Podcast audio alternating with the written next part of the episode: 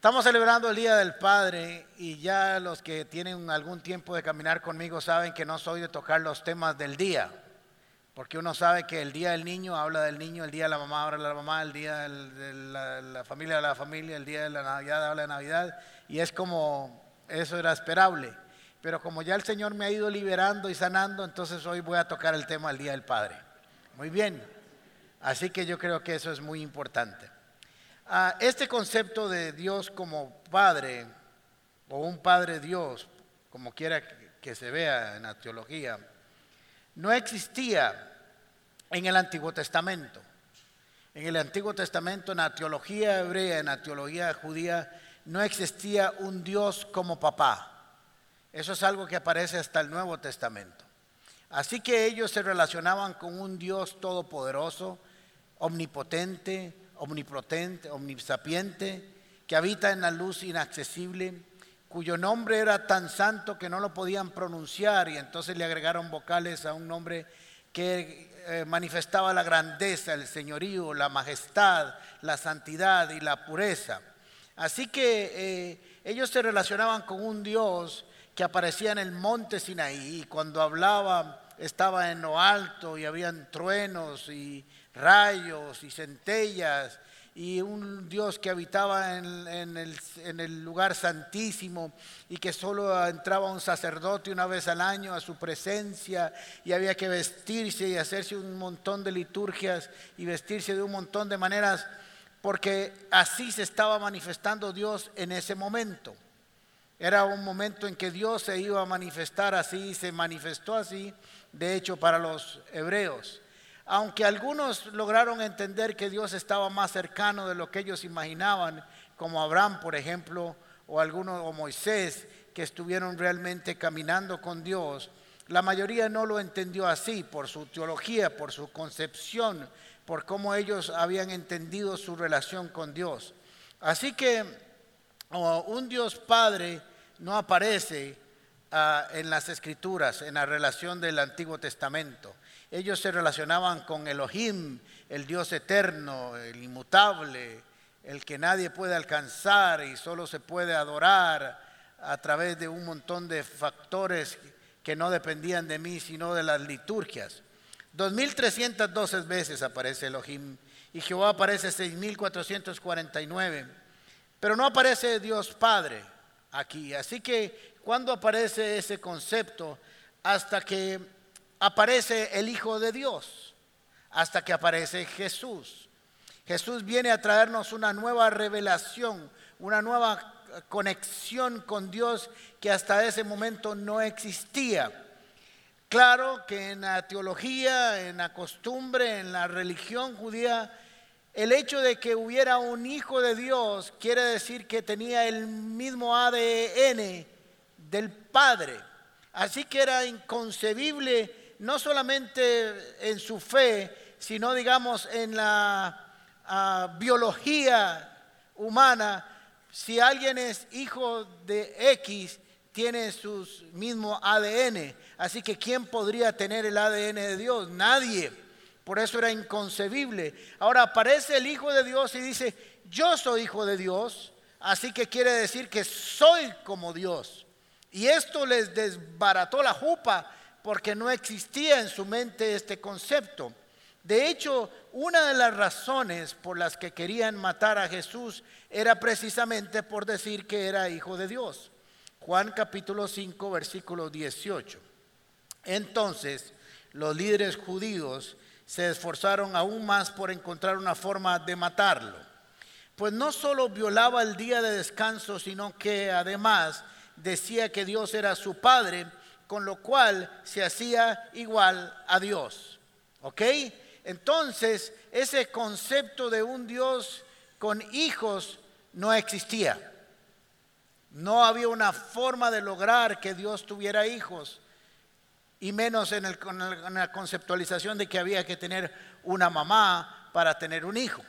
¿Ok? Además, así que Jesús aparece de pronto comienza a cambiar cuatro mil años de historia relacional con Dios y comienza a decir que ahora sí aparece el Hijo de Dios. No solamente en su revelación, sino en su operación para con los eh, hijos, de, con el pueblo de Israel. Así que entonces el gran problema que hay en la mente de los hebreos, que es más fácil para nosotros, es que este hijo tenía que tener cualidades, características que tenían que identificarlo con el Padre. Por eso Jesús funda casi la totalidad de su ministerio en que Él es el Hijo de Dios y que su Padre lo ha respaldado y que Él no hace nada ni dice nada que su Padre no le haya enseñado.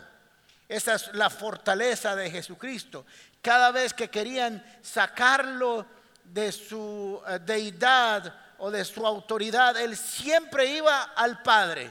Un momentito, yo no vengo por mi propia cuenta, yo he sido enviado, yo he sido mandado aquí para hacer ah, una obra entre el pueblo de Dios, traer una nueva conexión que no existía antes. Ahora, esencialmente usted puede ser hijo de alguien de dos maneras, biológicamente o por adopción. ¿Ok? Pero también en el concepto judío no existía la adopción. No, no existe la adopción tal y como nosotros la conocemos. Había alguna forma de declarar que una esclava eh, daba eh, a luz en las rodillas de una mujer y consideraban que ese era un hijo, pero la adopción precisamente ir a tomar a alguien de otro lugar y hacer un contrato eh, filial que, que dijera o que plasmara que a partir de ahora era hijo mío, no existía. No, no, existe ni siquiera la palabra en sí mismo de adopción en el hebreo antiguo. De hecho, no aparece como tal, sino en conceptos de derecho romano. Los romanos sí manejaban el concepto de adopción, de, de un contrato, de una acción de un tercero para traer a alguien, declararlo como hijo y darle todos los derechos que tiene un hijo natural o biológico. Así que tenían dos serios problemas, uno teológico y otro jurídico, otro de la costumbre.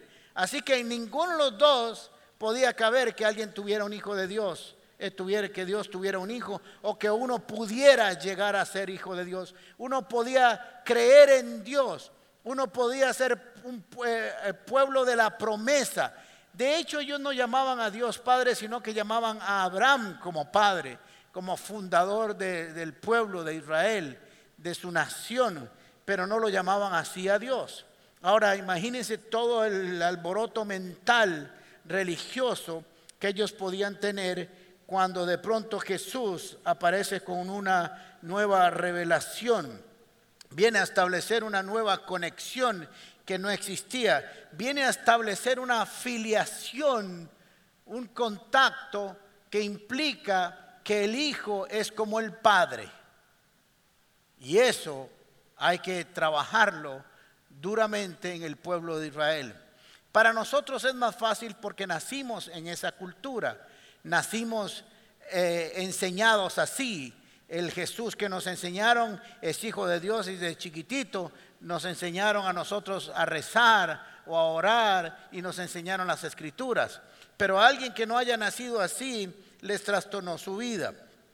Ahora miren qué interesante en Juan capítulo 12, versículo 49, porque esto es algo que yo quiero hoy que establezcamos necesariamente para llegar donde hoy quiero llevarlos. Y es que Jesús necesita, bueno, no es que lo necesite, pero para enseñar correctamente su relación con Dios, su autoridad y lo que quiere hacer con nosotros, hacer una conexión profunda entre Él y su Padre. Versículo 49 del capítulo 12. Yo no he hablado por mi propia cuenta. El Padre que me envió me ordenó qué decir y cómo decirlo. O sea, yo soy como mi papá. Todo lo que yo estoy haciendo entre ustedes es porque he aprendido esto de mi papá. No solamente vengo de él, no solamente soy el hijo de él, sino que he sido instruido por él a decir, a qué decir y a qué hacer. Así que cuando ustedes me oigan decir algo y me vean hacer algo, es precisamente lo que yo aprendí a hacer de mi Padre Celestial. Por eso a Jesús le dijeron, enséñanos al Padre. Esos fueron sus discípulos. Y él dijo, tanto tiempo de estar con ustedes y no lo han visto. Si me ven a mí, han visto al Padre. Han visto al Dios Todopoderoso. Han visto al que nunca han podido ver. Por eso Jesucristo es la parte visible del Dios invisible. Es el Hijo que trae la revelación del Padre a cada uno de nosotros. Juan capítulo 8, versículo 29 dice, porque el que me envió conmigo está. No me ha dejado solo el Padre, porque yo ah, hago siempre lo que le agrada. Así que Jesucristo nos está enseñando algo, que Él está viviendo de un modelo paternal. No solamente nos está enseñando acerca de una relación teológica espiritual para construir la imagen correcta que nosotros tenemos que tener Jesús como el Hijo de Dios y el Salvador del mundo, sino que en el fondo también nos está enseñando cómo nosotros podemos aprender de un Padre que hace la tarea correctamente, ¿ok? Y hacia allá es donde vamos a ir ahorita. Aprender de un papá para ir a hacer lo que Él nos ha enseñado a hacer y a decir. Y esto es muy importante porque Jesús conocía su voluntad, la voluntad del Padre, y sabía que no podía enseñar otra cosa que no le hubieran enseñado porque estaría dejando o en contradicción de la enseñanza de su papá. Y él venía a revelar a su Padre. Así que Jesús le ha estado enseñando esto a sus discípulos. Esto no es algo que Jesús enseñó abiertamente, aunque ahora aparece en las escrituras aparente, abiertamente, pero al principio era un entrenamiento con sus discípulos, con su pequeño grupo, para que empezaran a formar una afiliación, un concepto que no les había enseñado ni a un Juan el Bautista, que eran algunos de ellos sus discípulos, habían aprendido de eso. Así que le está enseñando poco a poco algo, una conexión diferente una conexión nueva, una conexión que tiene aún más sustancia, más poder, más conexión, más formación que no solamente relacionarse con un Dios que sí es todopoderoso, pero ahora nosotros podríamos y ellos podrían y las próximas generaciones podrían decirle papá. Y eso genera una mejor y más sólida conexión con Dios. Así que en Juan capítulo 5, versículo 18 al 20, ya le dimos parte de esto, Jesús nos enseña algo nuevo también. Así que los judíos redoblaron sus esfuerzos para matarlo, porque solo, no solo quebrantaba el sábado, sino que incluso llamaba a Dios su Padre, con lo cual él mismo se hacía igual a Dios. Eso está claro, ya lo vimos. Entonces Jesús afirmó, ciertamente les aseguro que el Hijo no puede hacer nada por su propia cuenta sino solamente lo que ve que su padre hace, porque cualquier cosa que hace el padre lo hace también el hijo. Pues el padre ama al hijo y le muestra todo lo que, él, lo que hace. Sí, aún cosas más grandes que esta les mostrará, que los dejará a ustedes asombrados. Ahora Jesús les dice, no solamente soy hijo de Dios, sino que además voy a reafirmarles, voy a confirmarles que no solamente he venido a hacer la voluntad del Padre, sino que toda la revelación de Dios Padre está conmigo y por eso me muestra todas las cosas a mí. Todo, todo lo que el Padre me ha mostrado, yo también se los voy a mostrar a ustedes y va a venir también a través de esa revelación del carácter del Padre.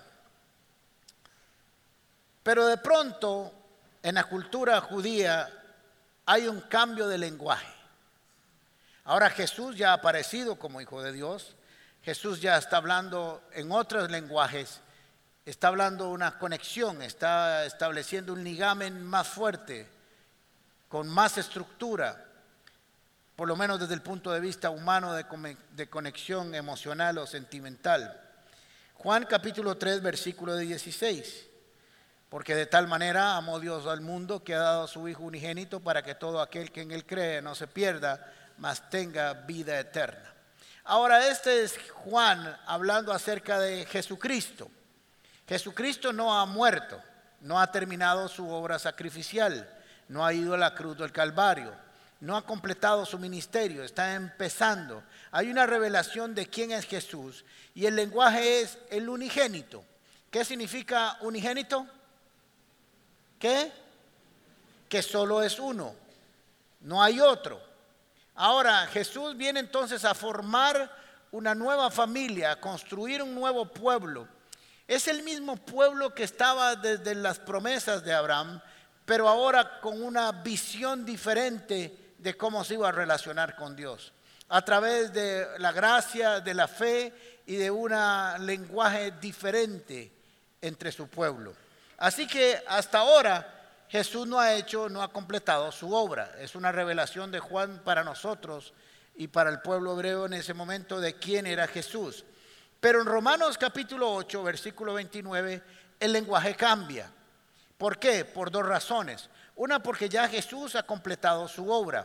Jesús ya fue a la cruz, es el Cordero de Dios que quita el pecado del mundo, murió en el, altar de sacrificio, derramó su sangre, fue al, sepulcro y se levantó a los tres días, prometió la llegada del Espíritu Santo, ya vino el Espíritu Santo a nosotros, así que consumado estaba hecha la tarea para construir algo nuevo. ¿Y en qué consiste esta nueva formación? Está en Romanos capítulo 29. Ahora, la, palabra adopción aparece tres veces en la carta a los romanos y uno a los gálatas. Esto era porque era una cultura romana. Ellos entendían el concepto de adopción. A los hebreos se les presentó de otra manera, aunque este texto también eran para creyentes nuevos, aunque de origen romano. ¿Ok? Pero ellos sí podían entender el legamen, la conexión jurídica de una adopción como la que el Espíritu Santo le estaba revelando a Pablo.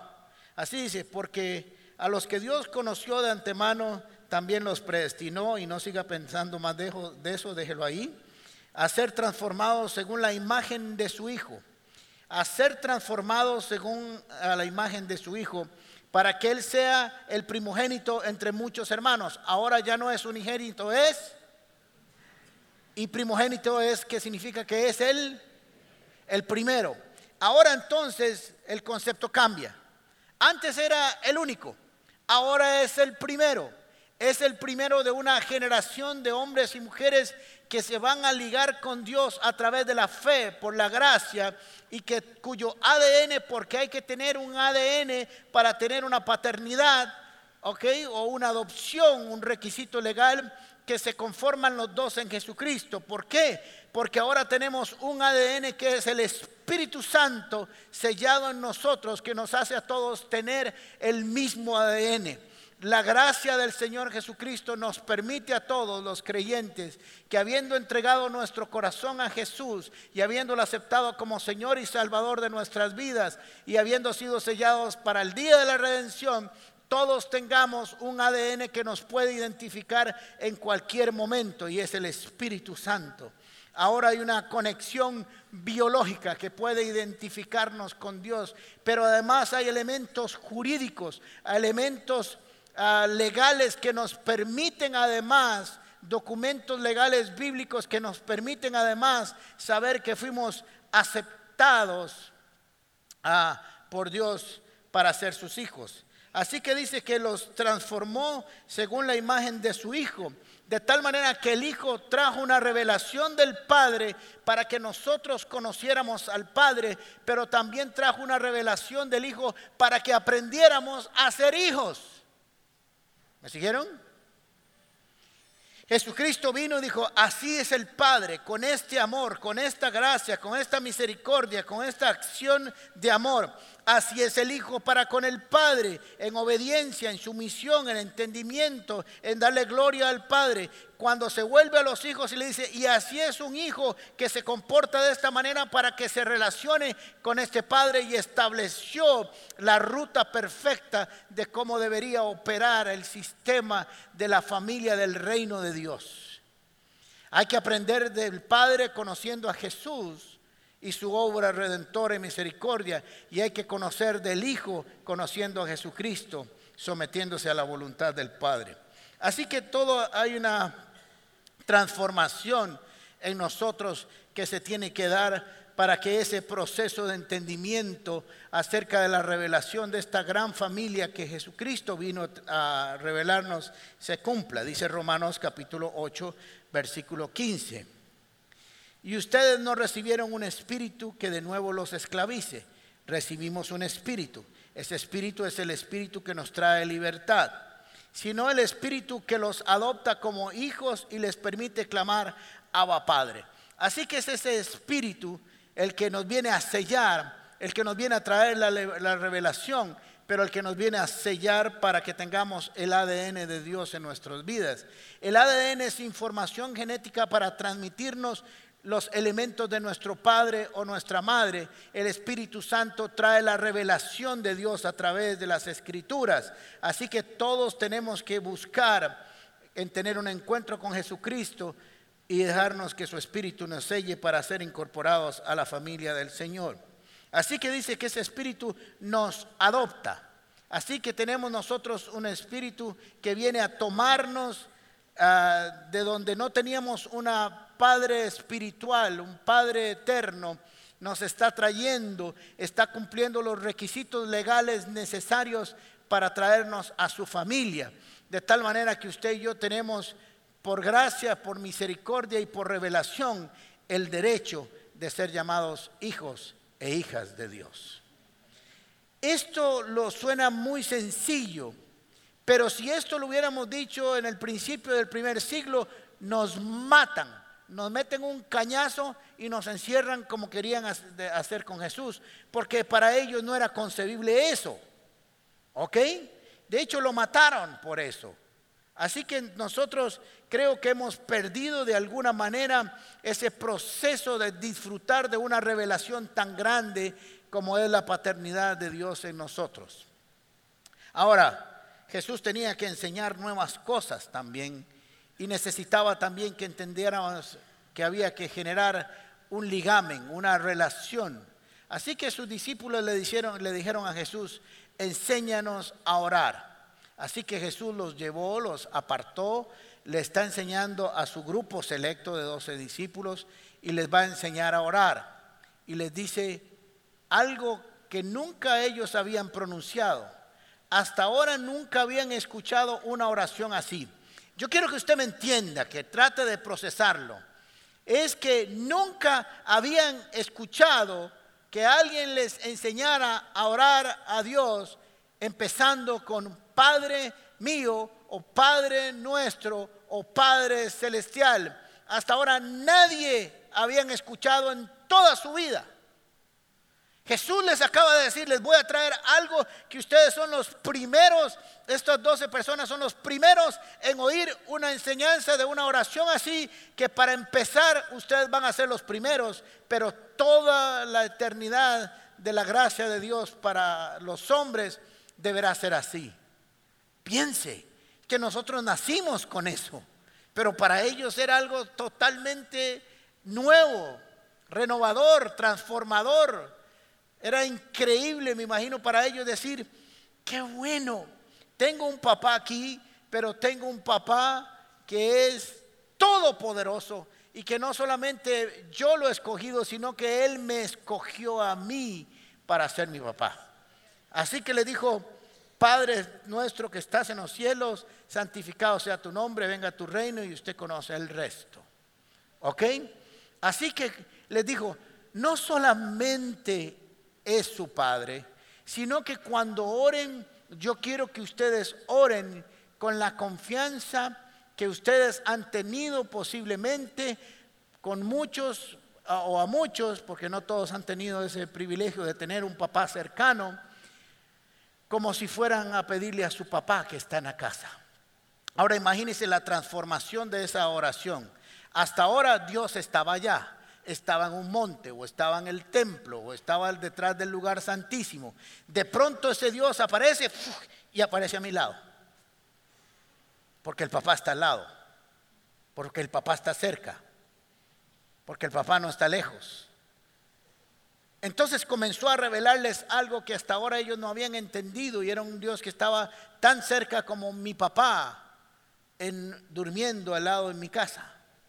Era un papá un poco diferente, por supuesto, Pero el modelo que Jesús quería que entendiéramos para vivir una vida que le agradara a Dios era esto.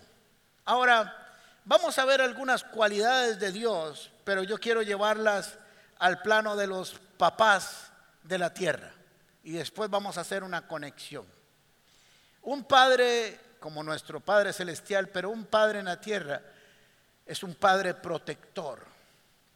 Es un padre que protege a su familia. Dice Salmos 3, 3 dice, pero tú, Señor, me rodeas cual escudo.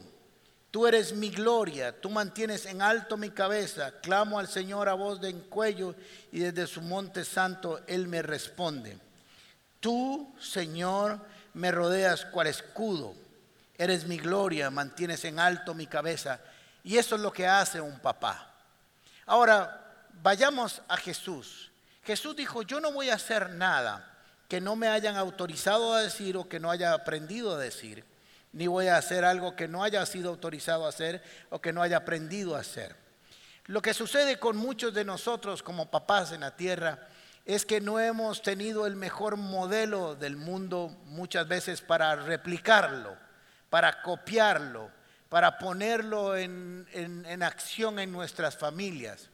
Por eso yo quiero decirles a muchos de ustedes que no tuvieron el mejor papá del mundo, algunos por las circunstancias de la vida ni siquiera tuvieron una imagen paterna, que no lo hicieron mal porque les dio la gana, lo hicieron mal porque nunca tuvieron un modelo correcto que copiar. Ahora quiero decirles para los papás que están aquí, que si no tuvieron el modelo correcto, si aprenden de las escrituras, pueden replicar el modelo correcto, porque ahí está la revelación de Dios. Así que un padre protege, un padre no daña, no causa daño, ni con sus palabras, ni con sus hechos, ni con sus gestos. Es alguien que está dispuesto a cubrirlos, a protegerlos. Algunos de ustedes conocen esta historia, pero se las voy a contar otra vez, porque sé que es del top ten de los cuentos de los Castro Baeza. Ah, habíamos ido a un hotel eh, a pasear con unos amigos, así que era un hotel de esos de donde hay bungalows, ¿verdad? No son habitaciones, sino que son casitas. Ya estuvimos cenando en la casa de unos de ellos y terminamos en la noche y los niños estaban pequeñitos todavía, así que vamos los cuatro de la mano y de pronto se oye un ruido en el jardín. Y no sé por qué, es algo que no entiendo ni en mi cuerpo, ni en mi espíritu, ni en un tercer cielo a Flora se le ocurre gritar, un chancho de monte. ¿De dónde un chancho de monte en un hotel? Pero como los gritos de Flora son tan impresionantemente llenos de autoridad, así que lo primero que hizo este padre es, déjenme a mí, yo voy primero, grité. Eh, ¿Qué poder el mío? ¿ah? Lo que pasa es que se nos olvidó a los cuatro soltarnos las manos. Así que cuando yo jalé, jaló el chiquitillo, jaló el del medio, jaló Flora, uno cayó al suelo, el otro le pasó por encima, nos pasamos por encima, nos rompimos las rodillas, se rompieron las enaguas de Flora y no avanzamos dos milímetros del lugar donde estábamos. Y nos, ¿qué pasó? ¿Qué pasó? ¿Cuál chancho de monte? ¿Dónde estaba? No sé, se fue, dijo la carebarro Flora, para, para sacarnos del tanate. Así que todos, de verdad, con las rodillas cholladas, llenas de sangre, porque todos pegamos al suelo, pero yo salí de primero. Si me iba a comer el chancho era mí. Así que avanzamos como 20 metros y de pronto salieron los aspersores automáticos del otro. Y volvió a salir el chancho monte. No sé, ese chancho monte era inmortal.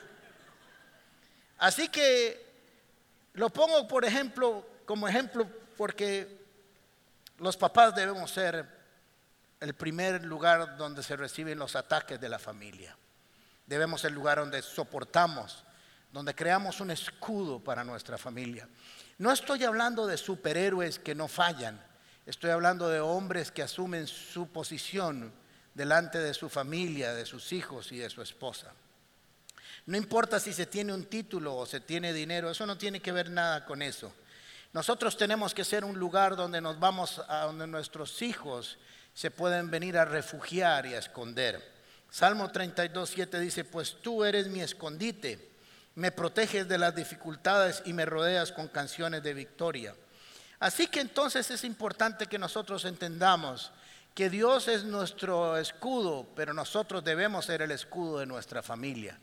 Cuando nuestros hijos tienen dificultades deberían de ser el primer lugar para donde corran. Si no están corriendo, quiere decir que algo hemos hecho mal, algo hemos enseñado mal, algún modelo se ha roto en el proceso de formación de nuestras familias. Lo segundo que un padre hace, que también hace nuestro Padre Celestial, es proveedor. Pero no solamente es proveedor de dinero, porque hoy en día hay mujeres que aportan más que eso en las casas, más que el hombre, y eso no está todo mal o no está mal. Pero aportan una vida espiritual. Somos proveedores de honestidad, de una correcta masculinidad.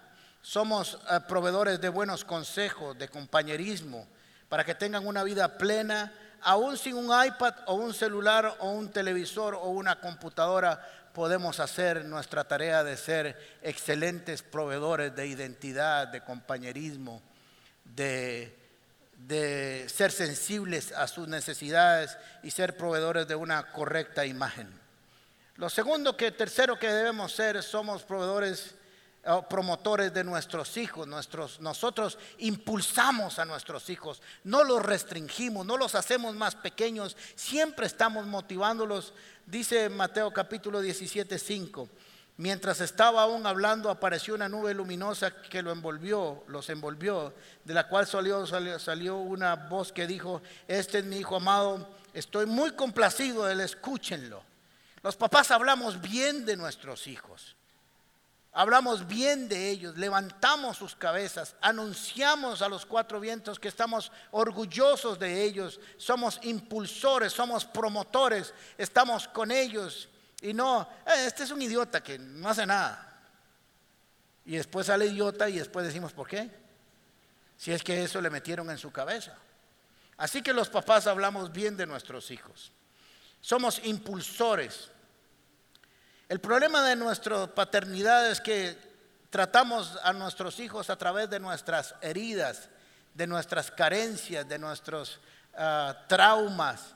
Y cuando vamos a trabajar con ellos, pasamos a través de ellos y en lugar de impulsarlos, los hacemos volver a nuestras heridas y los hacemos pasar, tal vez de manera inconsciente, pero en lugar de ponerlos a un lugar seguro, los traemos a nuestros traumas, nuestras heridas, nuestros procesos de angustia y ahí tratamos de impulsarlos y nadie puede ser impulsado desde ahí.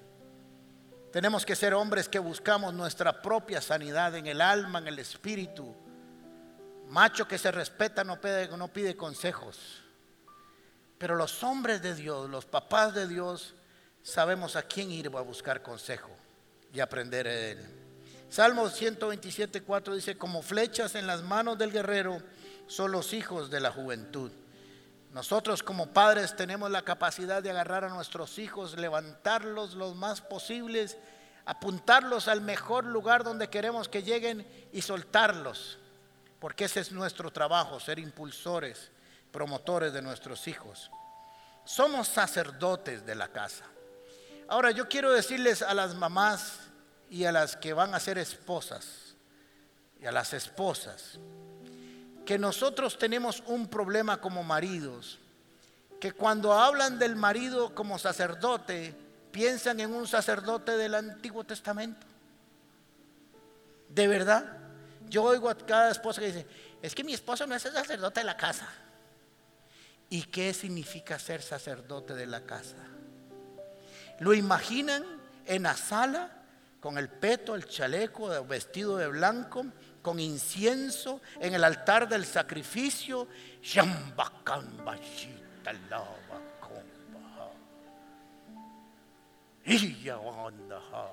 Y así la mujer atrás viéndolo. Dice, ¿qué sacerdote más bueno? Ah? En ayuno 45 días por si acaso. Sabiéndose todas las canciones de todos los cultos. No es así el sacerdocio o menos el concepto mío del sacerdocio del año 2018. Porque la mamá es intercesora de sus hijos, entonces van y hacen una comparación Usted oye una mamá clamando por sus hijos y pasa por la cama del hijo y viene con la cuchara de madera y le pega el diablo encima de la cama y le dice, sueltas a mis hijos maldito demonio y no te tocas con él y pasa por un lado y saca el demonio del baño y grita y canta y patalea y hace y adora y habla en lenguas y en francés y en alemán y en chino y, y todo. Y entonces quieren que su esposo sea sacerdote y lo quieren encontrar igual y no es así. Miren la oración de un sacerdote de la casa. Señor, yo necesito 275 mil el viernes. Él está orando. Diferente a usted, pero está orando como un hombre. Señor, necesito 300 mil cañas para terminar el mes. Y esa fue toda su expresión espiritual. Pero de verdad lo está haciendo. De verdad le está poniendo su necesidad delante del Señor. Les voy a decir a ustedes, hombres, algo que no hemos aprendido, papás. Y es hacer un sacerdote adecuadamente. En el sentido de que nuestro trabajo es ser escudos, recibir las necesidades de nuestros hijos y de nuestra esposa, en este caso nuestros hijos como papás. Y en lugar de dejarnos esa carga, traerlas y presentarlas al Señor. Ese es el mejor sacerdocio por eso terminan con vicios, con enojos, con agresiones, con adicciones, con infidelidades, porque se dejan toda la carga. Usted no tiene por qué dejarse todas las cargas, papá. Usted tiene que oírlas todas y agarrar lo que dice Mateo 11, 28. Dice, vengan a mí todos ustedes que están cansados y agobiados y yo los, les daré descanso. Carguen con mi yugo y aprendan de mí, pues soy apacible y humilde de corazón y encontrarán descanso. ¿Sabe por qué estás cansado, papá? Porque tu problema no es tu pecado, tu problema es que no descansas en los brazos del Señor. Tu trabajo es traer a tu familia con sus cargas, sus dificultades y presentarlas al Señor junto con tu corazón. Y tendrás la libertad para tratar los demás temas de la casa con libertad. Los papás, igual que nuestro Dios, profetizan sobre sus hijos. Declaran la palabra de Dios. Declaran también el juicio, ¿por qué no? Pero también declaran la palabra de Dios. Declaran para dónde van y cómo van y en las maravillas de Dios. Y los patriarcas antes de morir llamaban a sus hijos y los bendecían porque sabían que su bendición no era solo mientras ellos vivían, sino para las próximas generaciones.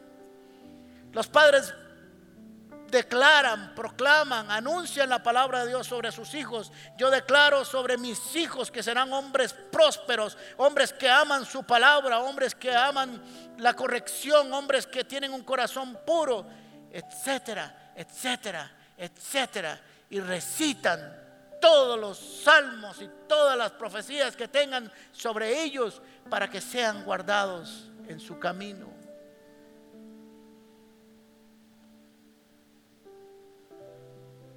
Proverbios capítulo 3, no lo vamos a leer todo, pero los padres declaran sobre sus hijos e hijas y les dicen, no te olvides de las enseñanzas del Señor. Guardarás en tu corazón tus, mis mandamientos porque prolongarán tu vida por muchos años y traerán prosperidad. Y comienzan a anunciarla. Aún mientras duermen, somos capaces de anunciar la palabra de Dios y proclamarla y anunciar y profetizar que el Señor irá delante de ellos si ellos caminan por sus caminos. Así que Jesús entendió que nos enseñó que Él copió un modelo perfecto, que lo puso en práctica y que esa puesta en práctica trajo beneficio a generaciones.